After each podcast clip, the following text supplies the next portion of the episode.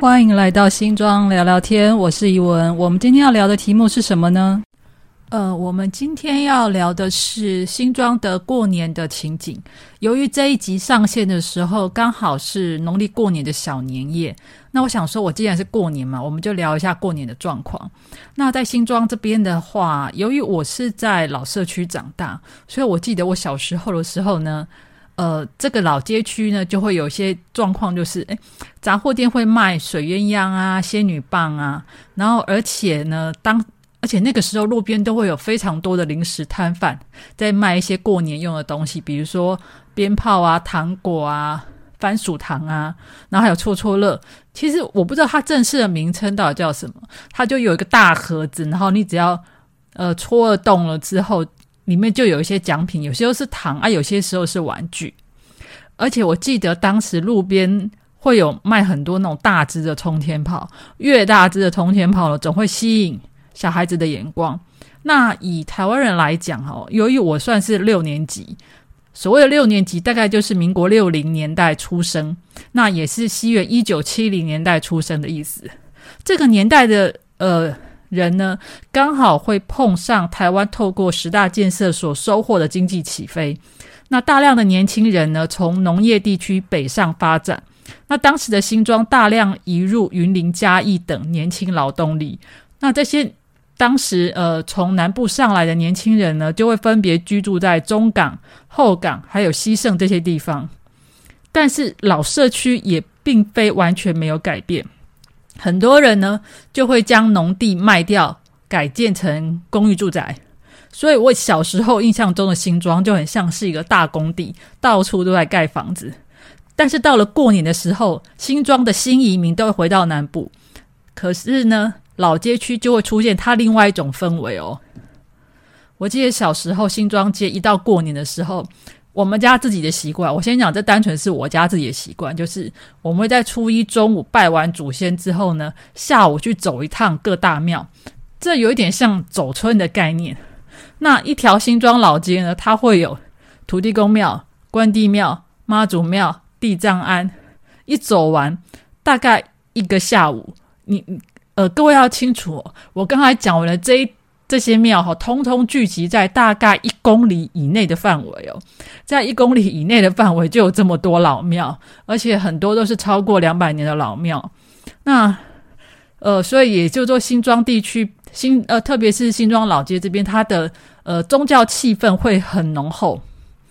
对，那小时候呢，我一直以为其他地方也都是这么多庙，可是长大之后才知道说，不是每个地方都是这样子的。那因为老庙这么多哈，让很多居住在老街上面的人呢，他是除夕就开始走庙。有一次，我跟新庄故事游一队在除夕夜去新庄老街跨年。那可是我我先讲一下，就是新庄没有抢头香这件事情，所以大过年我想应该不用这么激烈吧。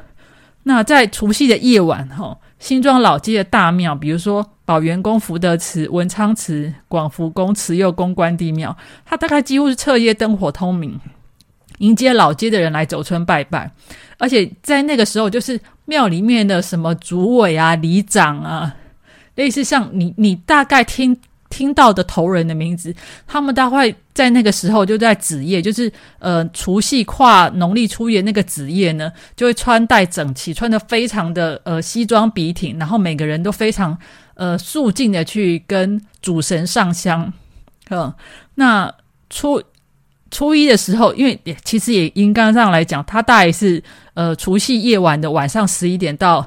开始跨过来就到农历的初一了嘛？初一的子时的时候呢，就有很多老街上面人去烧香，那鞭炮声不断响，鞭炮声不断响响响，啪啪啪啪啪啪的，那几乎到了，大概你可以想象中，如果说你要守岁的话，你大概一整个晚上都会听得到鞭炮声。如果说各位想要来一趟传统的跨年活动的话，可以来新庄走走哦。哦，那当然啦。那过年的时候呢，对大人最有最有帮助的一个东西就是年假。年假一到呢，那大人就会开始玩牌、麻将。所以你在过年走老街的时候，你大概没有几步路，你就会听到那个路旁的门边里面呢，就传来推牌、洗牌的声音，这样刷刷刷刷刷刷刷刷刷刷。这个声音哈，差不多跟那个街上在放恭喜恭喜一样的应景哦，就是街上大概恭喜恭喜多久，那个刷刷刷的声音大概就会多久。那我曾经采访过齐老哈，听说早年推牌的时的状况就是更夸张，他在可能就会摆到路边的那一种情景。那早年在过年的时候呢，除了家里面打牌的打牌，吃东西的吃东西，那街上就会有什么活动，比如说踩高跷、跑旱船、歌仔戏班之类。而且小孩子当时拿到压岁钱之后，大概都会贡献到鞭炮上面。可是对于我们这种六年级来说，其实那些什么踩高跷、跑旱船都是非常遥远的事情。对我来讲，哈，我念书的时候大概只剩下鞭炮跟麻将，其他都消失了。那为什么会这样呢？因为那个时候台湾的休闲娱乐已经完全转移到电视上面了。在八零年代的时候呢，就我讲了，八零年代是一九八零年代。那八零年代开始呢，我们年假最流行的娱乐是什么？有一种东西叫做看录影带。就是那种 VHS 那种大块，像大的像砖头一样那种录影带。我相信很多人家里现在可能还存留像大的像砖块一样那种录影带。追剧呢，基本上八零年代就开始了。那放年假就是我们这种学生族群追剧最好的时间。那当时哈，台湾流行的录影带内容大概有分两种，一种呢就是大人喜欢看的餐厅秀。那由于当时台湾经济整个大爆发哈，所以娱乐圈开始流行一种表演方式，就是它是现场表演搭配短剧的说学逗唱，然后加上那个歌厅呃歌手现场演出，那吸引非常多的大人。那商人都很也很聪明的，就是把这些呃现场表演的节目呢录成录影带，然后拿出来卖。那另外一种状况呢，就是年轻族群或者是像学生在追剧，追什么呢？其实那个时候是流行港剧，现在可能很难想象。现在很多年轻人会流行韩剧，在早之前是日剧，在更早之前，不好意思，我的年代在更早之前，我们那个时候呢，流行的是港剧。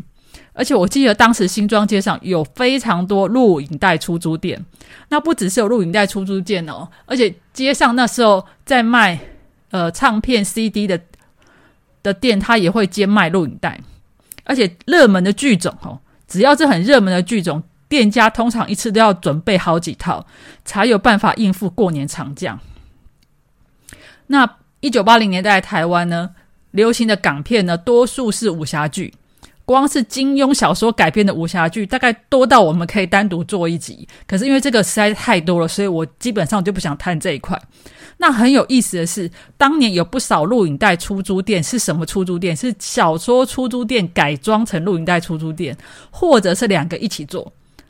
那这种经营方式怎么会这样做呢？因为有落差的有点大。其实这种经营方式非常的有商业头脑，因为很多人呢看完录影带、看完武侠剧之后，就会有些人会去想说：，诶，电视播的跟小说差多少？像我当年小时候。我看完郑少秋版本的《楚留香》之后，我真的去找古龙的原著小说来看，看看两者到底差了多少。所以这样子的那个合并经营，其实是真的很有帮助的。哦。而且当时，其实那个时候台湾，呃，那时候新庄还有不少专门出租小说、漫画的店家。哦，其实这个也是我们过年。呃几乎在熬夜看小说、看剧的时候的一种选择之一。我记得那个时候的店家是整面墙都是小说，或整面墙都是漫画。那对爱书如我来讲，真的是宝库。而且店家其实都很善良，只要看你是小孩子来这边翻书，其实通常都不太会赶人。不过，其实台湾的漫画店还是以日系的漫画比较多，不管是少女路线还是运动路线。其实，其实运动路线在台湾的市场也是很有市场，比如说棒球啦、足球，甚至于剑道、柔道这种呃改编的漫画不少。但是我有记得有一本漫画倒是让我印象深刻，它的名字叫做《如来佛掌》。那有一些店把它翻成《如来神掌》，它是武侠系列的。那听说这个系列换过好几套作者。那我记得我看的当时是黄玉郎的版本。那因为是武侠系列，所以他的画风跟作风非常的粗犷，他跟日本那种风格画的比较可爱、比较讨人喜欢的那个风格不太一样。他的主角叫做龙剑飞，龙剑飞呢，他从小常常被欺负，然后甚至被坏人追赶之后掉到山谷底下。